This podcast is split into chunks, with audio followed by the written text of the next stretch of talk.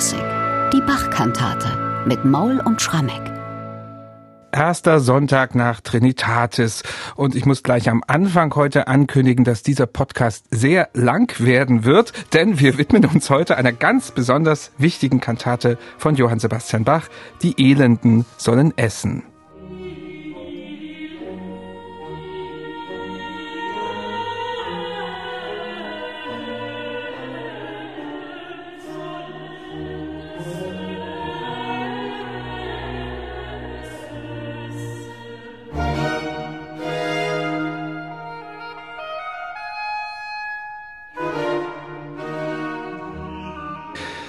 Das war ein Ausschnitt aus dem Eingangschor zur Kantate Die Elenden sollen essen. Und jetzt muss ich natürlich auflösen, warum diese Kantate ganz besonders wichtig ist für Johann Sebastian Bach. Es war seine Einstandskantate, mit der er am 30. Mai 1723, das war der erste Sonntag nach Trinitatis, seinen Dienst als Leipziger Thomaskantor angetreten hat. Michael, was bedeutete eigentlich so ein Amtseinstand, ein Amtswechsel im Thomaskantorat für das öffentliche Leben in Leipzig. Naja, lieber Bernhard, ich glaube, das wurde wirklich mit Spannung erwartet, zumal 1723, weil der ganze Vorgang ja ein Jahr gedauert hat. Man hatte ja schon zwei andere Musiker berufen, die hatten beide abgesagt. Telemann erst, weil er dann doch in Hamburg blieb, Graupner, weil ihn sein Landgraf in Darmstadt nicht weggelassen hat. Und nun endlich Johann Sebastian Bach. Und natürlich waren alle gespannt auf den neuen Kantor. Und es war nicht nur Leipzig, was das irgendwie mit Spannung beobachtet hat. Selbst in einer Hamburger Tageszeitung findet man damals eine Notiz, eben vielleicht, weil die den Vorgang verfolgt hatten vor dem Hintergrund, dass ursprünglich Telemann von Hamburg nach Leipzig kommen sollte. Hier liest man sogar die ausführlichste Notiz überhaupt über den Moment, wo Bach Leipzig dann das erste Mal betreten hat, nämlich am 22. Mai. Und da heißt es, am vergangenen Sonnabend zu Mittage kamen vier Wagen mit Hausrat beladen von Köthen all hier an, zu dem gewesenen dasigen fürstlichen Kapellmeister als nach Leipzig verkehrten Cantori Figurali zugehörten. Um zwei Uhr kam er selbst nebst seiner Familie auf zwei Kutschen an und bezog in der Thomasschule die neu renovierte Wohnung. Man muss ja sagen, er kam ja gar nicht allein nur mit seiner Frau, er kam mit fünf Kindern und außerdem noch mit der ältesten Schwester seiner 1720 verstorbenen Frau Maria Barbara an, Friedelena Margareta. Auch die Bach? zog auch noch ein, ich hieß auch Bach, weil ja Bach bekanntermaßen seine Cousine geheiratet hat. Also man sieht schon allein der Moment des Einzugs, der wurde beobachtet und jetzt waren natürlich alle gespannt, was hat dieser Kantor wirklich musikalisch drauf und wie wird er sich in seinem ersten Gottesdienst am ersten Sonntag nach Trinitatis präsentieren. Also ich merke vor allem, die Familie passt nicht in eine Kutsche. Also es mussten zwei Kutschen da sein, damit die ganze Familie Bach Genau. überhaupt transportiert werden kann. Man darf davon ausgehen, wichtiges gesellschaftliches Ereignis also in Leipzig, dass die Kirche voll war zum Antrittsgottesdienst. Und jetzt mal, was konnte man denn realistischerweise überhaupt von diesem neuen Kantor Johann Sebastian Bach erwarten? Was war von ihm in Leipzig überhaupt bekannt? Also von den Konkurrenten hätte man ja was bekannt, von Telemann, auch von Graupner, weil die alle mal in Leipzig waren. Was wusste man über Bach? Ich würde fast tippen, dass diejenigen, die sich in der musikalischen Welt ein bisschen auskannten, zunächst etwas verwundert waren, dass es nun ausgerechnet Bach wird, weil Bach damals in der musikalischen Welt der Ruf vorauseilte, vor allem einer der besten Organisten und Tastenvirtuosen im Land zu sein. Das ging einfach damit zusammen, dass er natürlich während der Weimarer Zeit ganz schön Furore gemacht hat. Da war er auch einmal in Sachsen 1717 in Dresden zu diesem berühmten Wettstreit, der dann gar nicht stattgefunden hat, mit dem legendären Pariser Organisten Marchand, der dann irgendwie so eine Angst vor Bach bekommen hat, weil er ihn hat spielen hören, dass er dann eben zu diesem Tastenduell gar nicht angetreten sein soll. Ich denke, dieser Ruf als Tastenvirtuose, der eilte dem Bach voraus. Zugleich könnte es tatsächlich sein, dass die Leipziger ob sie es wirklich mitgekriegt haben oder nicht, weiß man nicht, aber doch schon mal Bachs Vokalmusik gehört hatten. In Köthen hat er ja keinerlei geistliche Kantaten komponiert, aber vor einigen Jahren tauchte in der russischen Nationalbibliothek in St. Petersburg ein Textbuch auf zur Kirchenmusik des Thomaskantors Johann Kuhnau, also Bachs Vorgänger, und zwar für das Pfingstfest 1721. Und da erscheint für den ersten Pfingstfeiertag ein Kantatentext Erschallet ihr Lieder, der hundertprozentig identisch ist mit der berühmten Weimarer Kantate von Johann Sebastian Bach 1714 hm. komponiert auf einen Text von Salomo Frank, wo wir keine weitere Vertonung heute kennen. Es kann nun natürlich sein, dass Kuhnau irgendwie auf diese Frank-Texte aufmerksam geworden ist. Kuhnau und Bach haben sich ja 1716 kennengelernt, als sie gemeinsam in Halle die neu erbaute Orgel in der Marienkirche geprüft haben. Und 1717 war Bach ja selbst hier in Leipzig gewesen, um im Dezember die Orgel der Paulinerkirche zu testen. Vielleicht haben die da miteinander kommuniziert und auf dieser Basis entweder nur Kantatentexte oder gar Musik ausgetauscht. Dann hätten tatsächlich die Leipziger 1721 mhm. schon mal Bachs Musik gehört, aber ich denke, die waren jetzt alle sehr gespannt. Ich könnte mir jetzt auch vorstellen, dass für Bach die Herausforderung eben genau diese war, den richtigen Ton zu treffen, mhm. um sowohl seine Unterstützer als auch seine Kritiker zu befriedigen. Und natürlich gab es auch immer Kritiker von theatralischer Kirchenmusik. Manche wollten es besonders andachtsvoll, andere vielleicht eher extrovertiert. Er musste ja sogar in seinem Arbeitsvertrag unter anderem unterschreiben in Paragraph 7, dass er zur Beibehaltung guter Ordnung in den Kirchen die Musik der Gestalt einrichtet, dass sie nicht zu lang wäre und all so beschaffen sein möge, dass sie nicht opernhaftig herauskommt, sondern die Zuhörer vielmehr zur Andacht aufmuntere.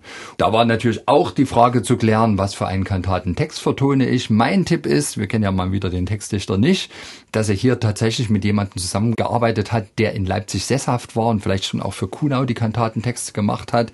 Also kurzum, es war für Bach schon ein Anlass, wo er sich bestimmt sehr lang und sehr genau überlegt hat, was er jetzt als musikalischen Einstand den Leipzigern anbietet. Und was er letztlich tatsächlich geliefert hat, würde ich sagen, Volltreffer. Also so einen kleinen Vorgeschmack hatten die Leipziger schon durch seine Probekantaten, die er im Februar abgeliefert mhm. hat, am Sonntag Estumihi. Aber das ist ja doch noch mal eine andere Situation, wenn man sich als Kandidat vorstellt, als nun, wo man Amtsinhaber genau. ist und die Leute wirklich unter sich hat. Also da muss man auch ganz anders rangehen als zu einer Probe. Insofern genau. ist es genau. noch mal eine ganz neue Situation. Nicht? Und bei der Probe, da ist er ja auch wirklich vorsichtig gewesen. Beide Stücke gehen nicht länger als 20 Minuten. Sie sind im sehr andachtsvollen Ton verfasst und sicherlich ahnte Bach auch oder wusste er vielmehr, okay, an meinem allerersten Sonntag zu dem ich musikalisch ins Amt eingeführt werde, habe ich vielleicht auch ein bisschen einen Freibrief. Deswegen ist diese Kantate eben auch tatsächlich etwas länger geraten, 35 Minuten zweiteilig. Und deswegen glaube ich, sein Vorsatz war, sich als ein Thomas-Kantor aller Leipziger zu präsentieren und all den Geschmäckern, die es da gab, jeweils so einen musikalischen Brocken schon mal hinzuwerfen. Schauen wir uns doch mal in Ruhe das Libretto an. Du hast gesagt, eine große zweiteilige Form und du hast auch schon gesagt, dass du vermutest, dass Bach sich möglicherweise da mit einem ansässigen Dichter ins Vernehmen gesetzt hat. Dafür hatte er ja auch ein bisschen Zeit, weil er im Mai immer mal in Leipzig dienstlich schon war, um seinen Arbeitsvertrag auszuhandeln auszuhandeln und zu unterschreiben. Also vielleicht gab es ja da schon Kontakte, das ist ja durchaus möglich. Also es muss jetzt nicht in dieser einen Woche vor diesem ersten Sonntag nach Trinitatis alles gemacht worden sein. Wie siehst du das für diese konkrete Kantate jetzt? Meinst du, dass Bach hier wirklich reingeredet hat, auch was das Libretto anbetrifft? Die Form und auch der Inhalt?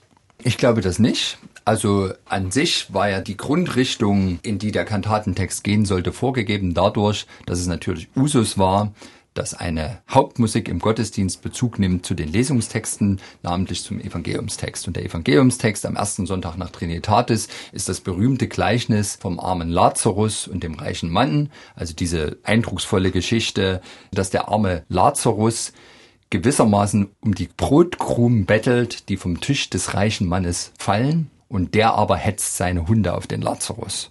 Das passiert im Diesseits. Und im Jenseits haben wir dann aber verkehrte Verhältnisse. Der arme Lazarus ruht im Jenseits im Himmel in Abrahams Schoß. Und der reiche Mann eben deshalb, weil er nicht mildtätig gegenüber den Armen gewesen war, ist nun in der Hölle und muss dort auf ewig schmoren. Und das kriegt er ja mit und er ruft ja dann praktisch Richtung Abraham. Er soll die Menschen im Diesseits warnen. Das heißt dann, also er habe aus der Hölle gerufen, Vater Abraham, erbarm dich mein und sende Lazarus, dass er das Äußerste seines Fingers ins Wasser tauche und kühle meine Zunge, denn ich leide in dieser Flamme. Abraham aber sprach, Gedenke, Sohn, dass du dein Gutes empfangen hast in deinem Leben. Und Lazarus dagegen hat Böses empfangen, nun aber wird er getröstet und du wirst gepeinigt. Also eine völlige Umkehrung der Verhältnisse. Und genau das ist der Ausgangspunkt für den Kantatentext. Am Anfang wählt der Textdichter ein Diktum, was da sehr gut passt, aus Psalm 22. Die Elenden sollen essen, dass sie satt werden und die nach dem Herrn fragen, werden ihn preisen. Euer Herz soll ewiglich leben. Also da haben wir schon im Grunde das Bild vom Diesseits, die Elenden, die hier essen sollen. Und dafür werden sie im Jenseits gewissermaßen ewig leben. Und das Interessante ist aber, dass im zweiten Teil der Kantate, nachdem wirklich im ersten Teil der Kantate diese Reflexion auf den armen Lazarus ganz deutlich ist, das Ganze noch ein bisschen im übertragenen Sinne aufgelöst wird, da ist die Übertragung dann, dass es sozusagen auch geistliche Armut und geistlichen Reichtum gibt. Und Johann Sebastian Bach hat dazu, du hast es schon gesagt, eine wirklich atemberaubende Musik komponiert zur Illustration dieses großen, langen, zweiteiligen Librettos.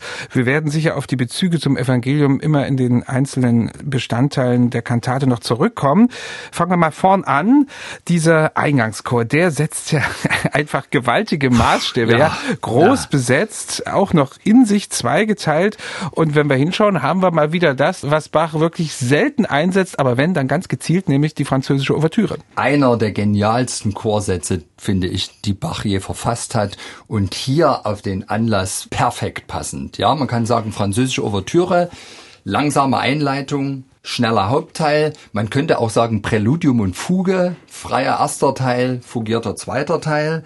Welche Deutung man jetzt auch immer bevorzugt, ich finde schon erstmal die allerersten Takte genial gedacht. Diese musikalische Figur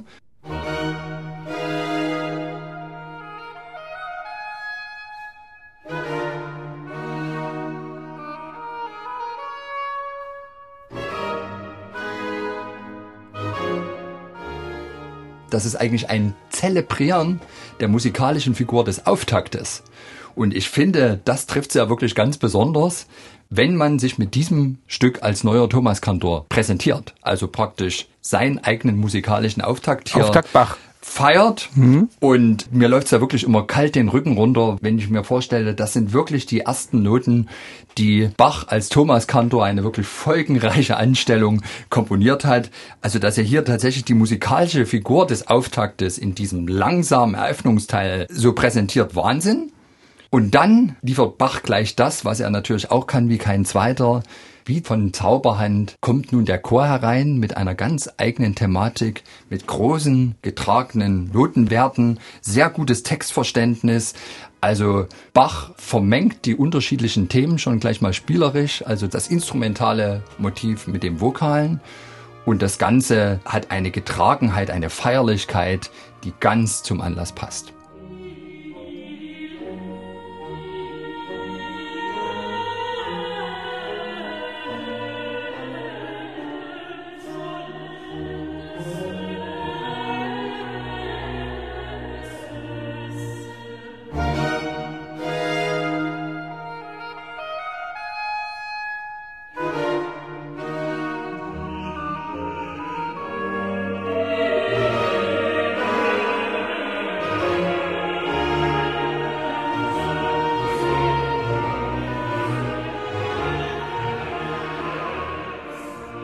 Ja, und dann, glaube ich, kam wieder so ein Wow-Moment, wo die Leute im Kirchenschiff sicherlich überrascht nach oben geschaut haben werden, als plötzlich dieser langsame Teil übergeht in den fugierten Teil auf den Text Euer Herz soll ewiglich leben. Plötzlich löst sich ein Solistenchor aus dem großen Chor und fängt das eben an, fugiert durchzuführen. Und jetzt setzen sogar noch die Instrumente ein, die Oboen, die praktisch teilnehmen an dieser Fuge. Und das Ganze zieht sich jetzt etwas, bis dann in der nächsten Fugenexposition plötzlich der ganze Chor hinzukommt. Und das ist ein wahnsinnig elektrisierender Moment.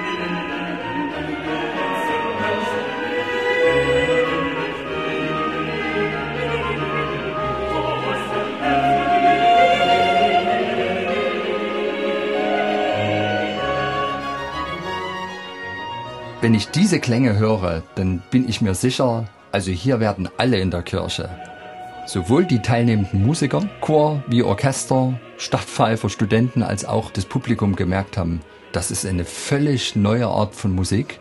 Hier gibt's plötzlich keine Nebenstimme mehr. Alle sind gleichberechtigte Akteure. Hier bricht gerade musikalisch ein neues Zeitalter an. Und all das liefert Bach schon allein in diesem Eingangschor.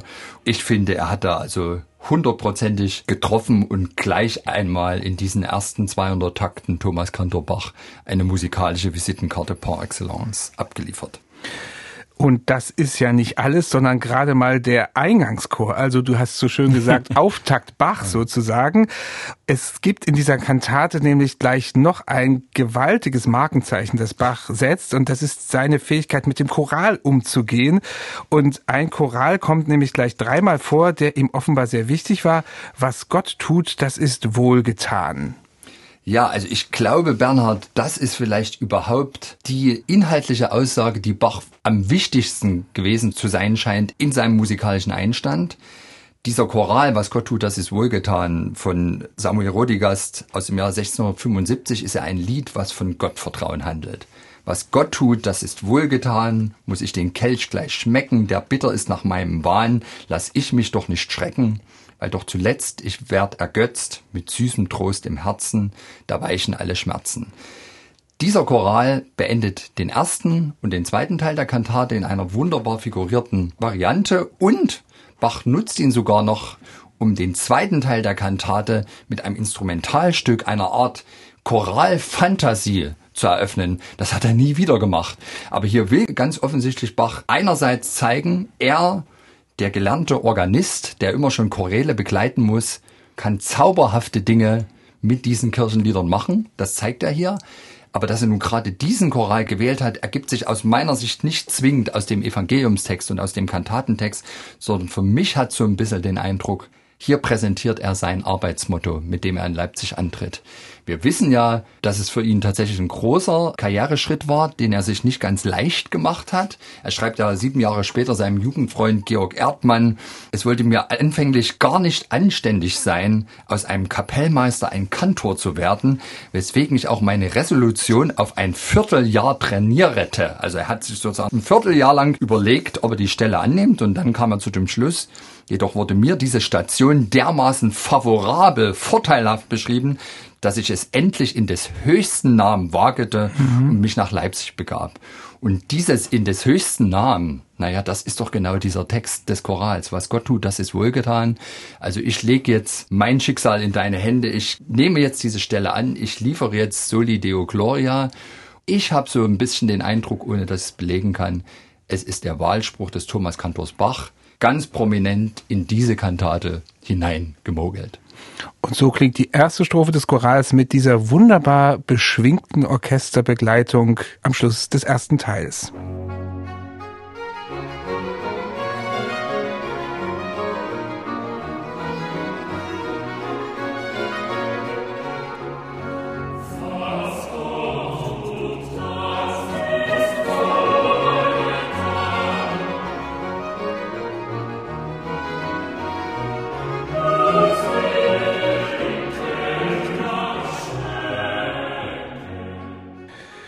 Was Gott tut, das ist wohlgetan. Da muss ich aber doch noch mal ganz kurz eine Nachfrage machen.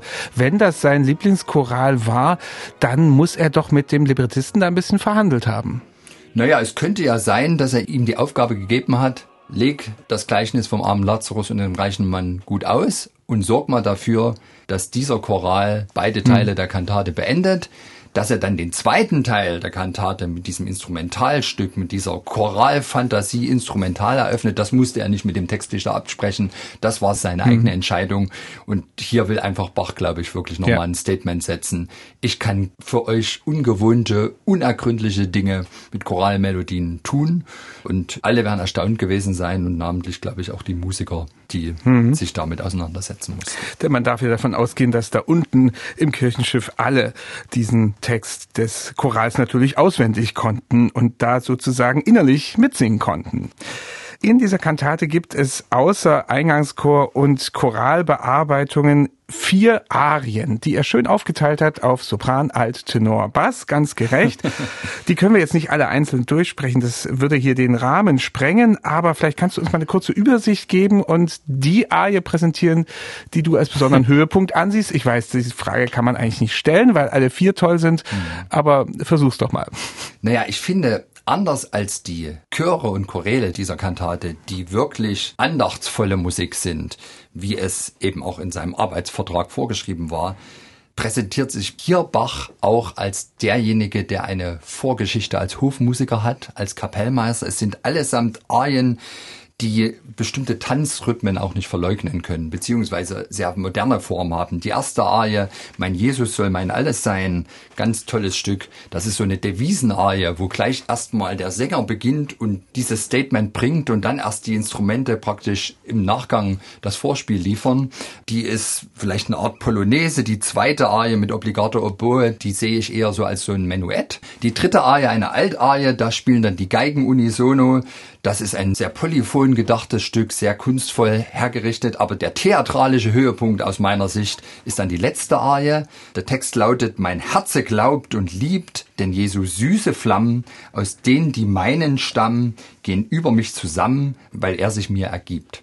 Und das ist nochmal eine abschließende Liebeserklärung an Jesus Christus, vorgetragen vom Bass und maßgeblich begleitet als Duettpartner des Bass die Solotrompete. Und das ist wirklich ein Stück, was durchaus auch in der Oper einen guten Platz gehabt hätte, wenn da irgendwie das Schicksal aus einer Maschine plötzlich singt. Mhm.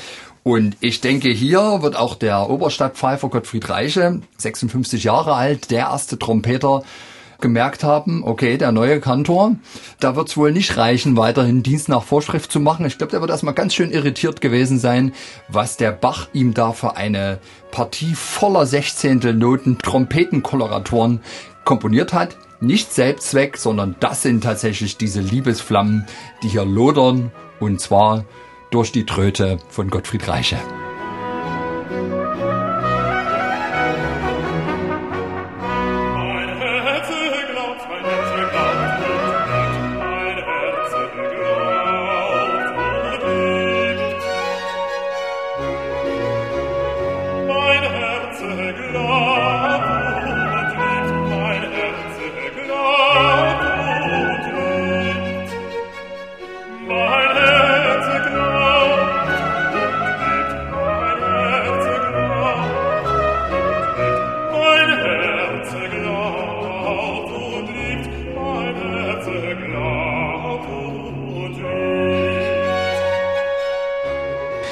passer So, das war also die Tröte von Gottfried Reiche. Also Michael, ich muss schon sehr bitten, ja, der erste Stadtpfeifer hier, der hatte natürlich eine wunderschöne Trompete, ja. die golden funkelte, sicher, um das mal ein bisschen poetisch zu umschreiben. Und ich nehme mal an, dass der sich auch sehr angestrengt hat, denn auch er, denke ich mal, wollte sich ja diesen neuen gut darstellen. Und er hat doch noch einige andere Aufgaben in den folgenden Jahren bekommen. Ja, da steckt also gewaltig viel drin in dieser ersten Kantate, die Bach als Thomas Kantor hier präsentiert in Leipzig auch zwischen den Notenzeilen. Was würdest du jetzt zusammenfassend sagen, was will Bach hier seinen Zuhörern sagen?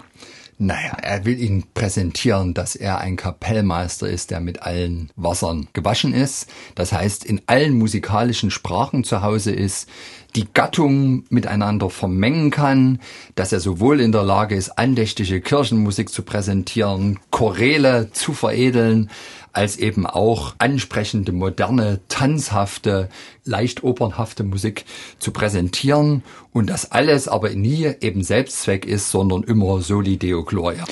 Und nun gibt es eine Leipziger Chronik aus dieser Zeit, die tatsächlich für diesen ersten Auftritt, sage ich mal, von Johann Sebastian Bach als Thomas Kantor eine Notiz übrig hat, nur eine sehr kleine. Und da steht, dass die Musik am ersten Sonntag nach Trinitatis mit gutem Applausu aufgenommen worden wäre. Das muss man sich jetzt aber nicht vorstellen, dass die Leute dann laut geklatscht haben. Oder wie deutest du diese kurze Notiz? Na, wir verbinden das Wort Applaus heute natürlich wirklich mit dem Applaus, den wir kennen beginnen, also die klatschenden Hände.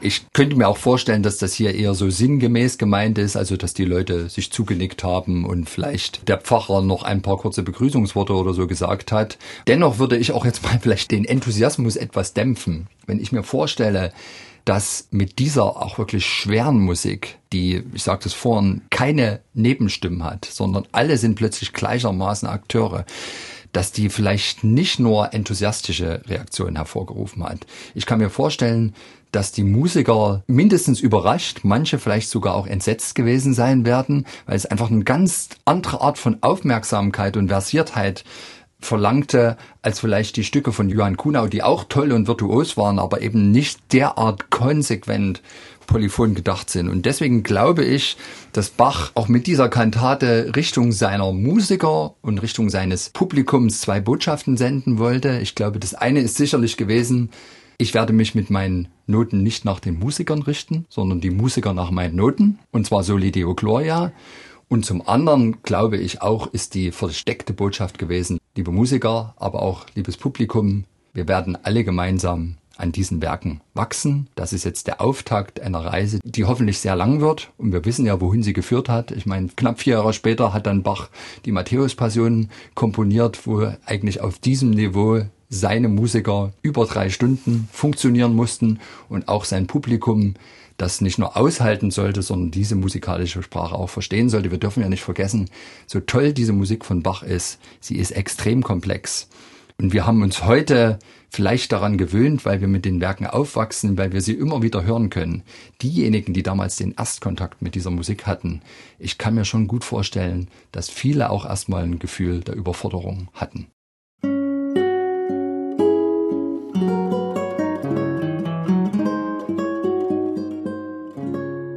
MDR Classic